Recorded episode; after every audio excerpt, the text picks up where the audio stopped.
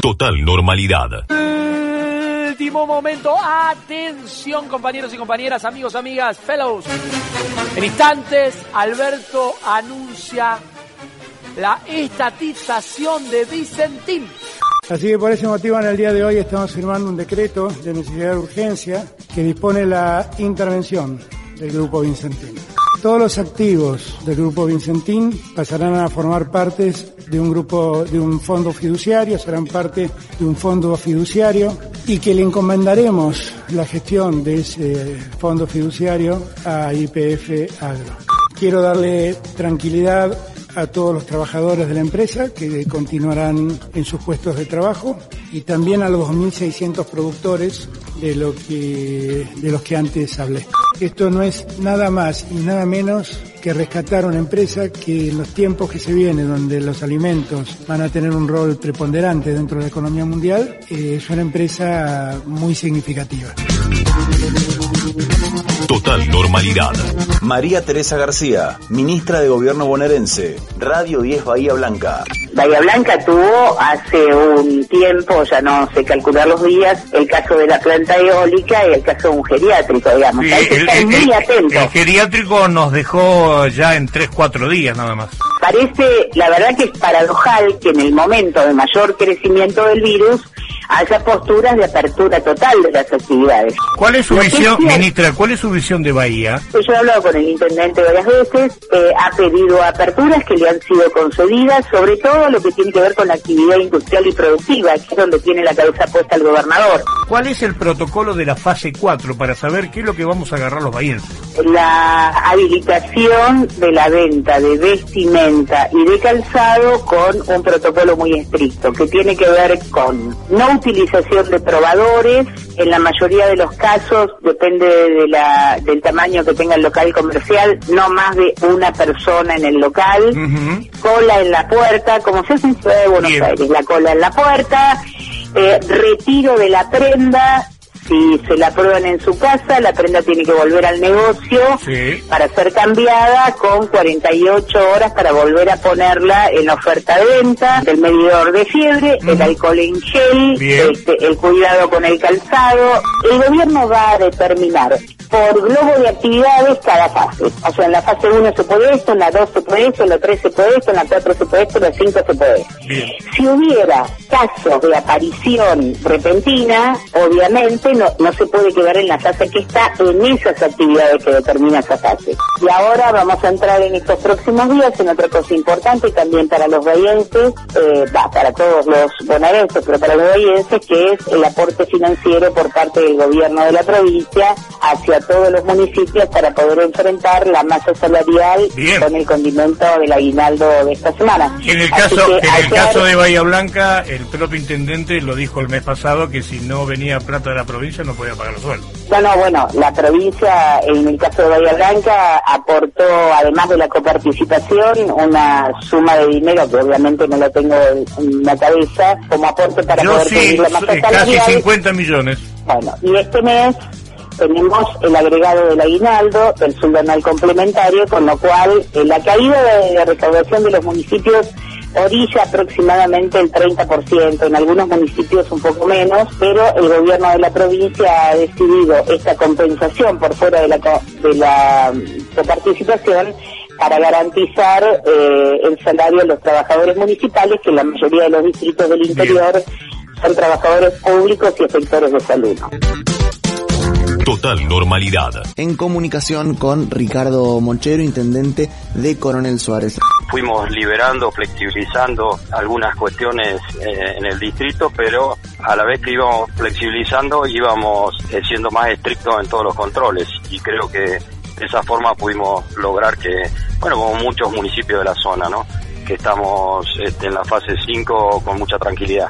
No vamos a habilitar lo, lo que es deportes colectivos, todo lo que es fútbol, básquet, hockey, handball. Hicimos una prueba piloto con los gastronómicos para ver cómo funcionaba sirvió el fin de semana para que ahora podamos ajustar de acá para adelante. Arrancamos con una posibilidad de protocolo del 30% de ocupación, pero bueno, la provincia en esto por ahí tiene otro tipo de protocolos que favorecen un poquito, que es el 50% de la capacidad de los locales. Yo incluso he hablado con, con Héctor Gay, nosotros tenemos mucha comunicación con Bahía Blanca, lo que cada vez que viene alguien de Bahía Blanca nos avisa hacemos un permiso especial con protocolo, vienen por ejemplo los chicos que están estudiando en Bahía Blanca, entran sin ningún tipo de problemas, van a cuarentena, se controla por telemedicina, la DDI hace un control permanente de que estén en sus hogares y después hay otro tipo de actividades que tenemos común con Bahía, esta región sanitaria 1, así que nosotros tenemos que ir permanentemente y no hay problema en los ingresos, por ahí lo que hacemos, las reducciones de los que vienen a pasear, que lo hace también Bahía Blanca, que lo hacen todos los distritos, o sea, no, no permiten la, la gente que no tiene necesidad de venir. Total normalidad. Mientras tanto, son buenas las noticias en Bahía Blanca respecto al coronavirus. Llevamos ya cuatro días sin casos nuevos y además en las últimas horas tres pacientes ya se fueron recuperando. Cada vez son más los recuperados en Bahía Blanca por el coronavirus.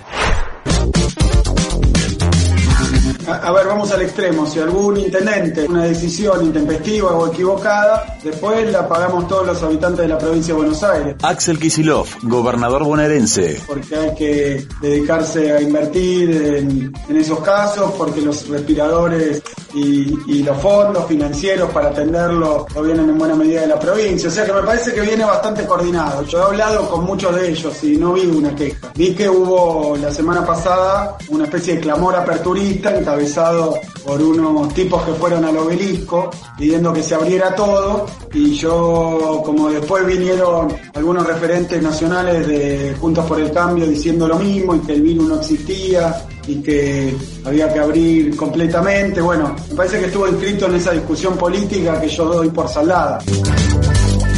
Total normalidad. Está Nelson Castro con nosotros, Jata. Nos importa muchísimo eh, sí. su opinión y que nos cuente qué es lo que él está viendo. Ya con está piedad, con amor. Lo veo que se sonríe. No, yo lo comprendo. Yo hago actividad física todos los días, así que lo hago en mi casa, pero sí que lo comprendo perfectamente. Nadie se va a contagiar por ir a correr así. Vamos, Vamos Nelson. Efectivamente. El otro día lo dijimos. Para que haya un contacto al aire libre necesitas un contacto, utilizo otra vez la palabra, un contacto cercano por 10-15 minutos. Claro. Nadie se va a contagiar realmente y esto tiene un valor enorme y seguramente hay gente que no está en la cercanía de los bosques de Palermo y fue ahí. Es la realidad y marca una situación Una social, necesidad una también, ¿no? Solo deportiva, psicológica. Nadie también. se va a contagiar. Van por a ahí. subir la defensa. Pero sí, sí, por supuesto, abríguense, eso sí, porque te puede agarrar un resfriado que puede Bien, ser concurrente. El, el coronavirus no se lo van a agarrar por ir a correr ahí a la bota, ¿sí? Así que corran tranquilos. Hoy es una noche bastante, templada. Yo tenía miedo que Nelson dijera no. Total normalidad. Luis Novarecio, por Radio La Red, AM910. Bueno, está en línea el ministro de, de Desarrollo Productivo de la Nación, que es Matías Culfas. La decisión de plantear la expropiación de Vicentín es por razones de protección de las fuentes de trabajo, por la soberanía alimentaria, por todo a la vez. Estamos hablando de, una empresa que desde el mes de diciembre, principio de diciembre, en cesación de pago, dejó de pagarle a los, productores que le vendían su materia prima, eh, dejó de pagar al Banco Nación una suma muy importante de, dinero que le había prestado y la dejó de pagar. ¿Cómo le cae que desde algunos sectores este, se diga comenzó Argenzuela? Me parece que es un disparate, me parece que mucha gente que hace esas comparaciones, eh, la verdad lo que creo es que no, no conoce, no conoce Venezuela, no sabe lo que está hablando. Total normalidad. Sí, bueno, lo de Vicentín es, es una es una verdadera es un verdadero abuso de autoridad de parte del presidente de la nación Patricia Bullrich, ex ministra de Seguridad. haber firmado un DNU sobre una intervención que solo lo puede hacer la justicia y que además es una empresa privada que estaba en un proceso, digamos, legal con una intervención de la justicia y que mm, lo hace con una explicación absolutamente ridícula de la soberanía alimentaria cuando esta es una empresa que tiene un porcentaje menor del mercado. Ustedes lo ven en la línea, digamos, de las expropiaciones y un camino a Venezuela. Bueno, a ver, nos quedamos con la deuda. Expropiamos empresas. El presidente había dicho, es una idea loca expropiar empresas. Bueno, ahora eh, llevó a cabo la idea loca.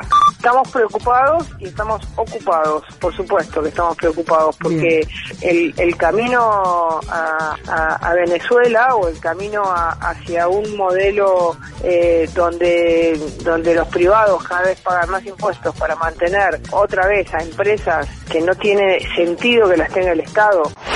Con eh, Eduardo Bussi, es el expresidente de la Federación eh, Agraria y productor, por supuesto, agropecuario.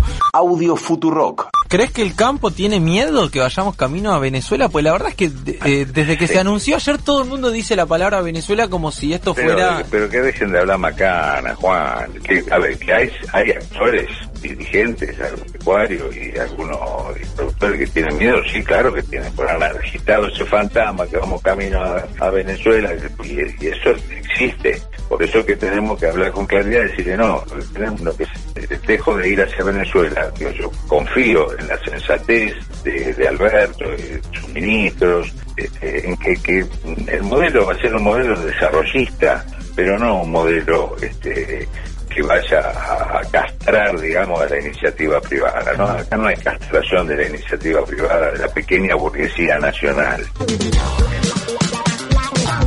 Sí, buenas tardes, presidente Ignacio Ortelli del diario Clarín.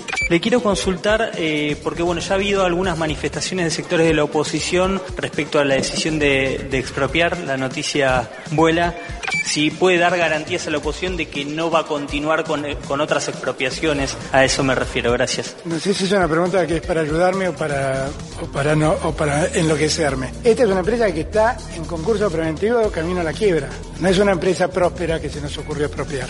No sé qué ha dicho la oposición, porque no tengo la menor idea qué ha dicho. no lo sé, francamente no lo sé. Lo que yo estoy seguro es que los santafesinos y los productores santafesinos, los productores agrícolas deben estar muy contentos oyendo esta noticia. Y los argentinos tenemos que estar muy contentos porque estamos dando un paso hacia la soberanía alimentaria. Después, el debate habrá que darlo en el Congreso, ahí van a tener oportunidad de compararnos con Venezuela y con el infierno y con todas las otras cosas, los que quieran hacerlo. Yo siempre digo que hay dos tipos de opositores, los que gobiernan y los que escriben en Twitter. Total normalidad.